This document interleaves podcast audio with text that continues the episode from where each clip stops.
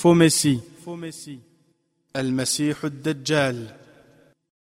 L'apparition du faux Messie, le menteur, l'antéchrist, sera l'un des signes avant-coureurs majeurs du jour du jugement.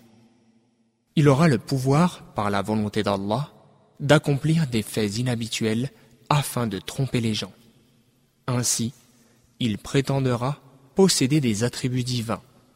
Entre ses deux yeux, trois lettres seront inscrites Ka, Fa, Ra, signifiant kafir, c'est-à-dire mécréant. Le prophète, paix bénédiction d'Allah sur lui, l'a décrit en ces termes.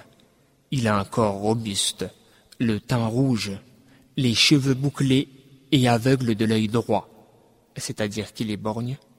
De plus, son œil ressemblera à un raisin sec. Hadith rapporté par Al-Bukhari.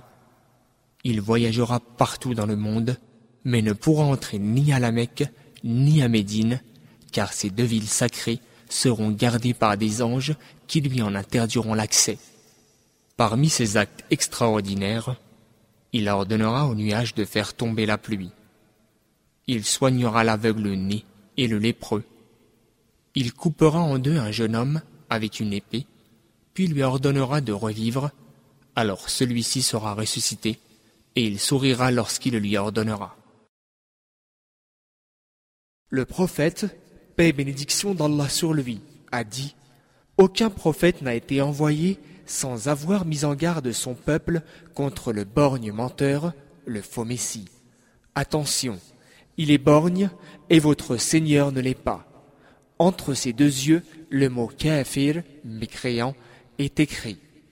Rapporté par Al-Bukhari. Il aura aussi de l'eau et du feu avec lui.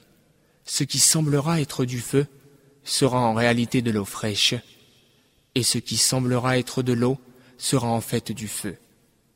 Finalement, le prophète Jésus, sur lui la paix, et viendra, le combattra et le tuera. Le prophète, paix et bénédiction d'Allah sur lui, a dit Quiconque mémorise les dix premiers versets de la Sourate El-Kaf, la caverne, sera protégé du faux Messie. Hadith rapporté par l'imam musulman.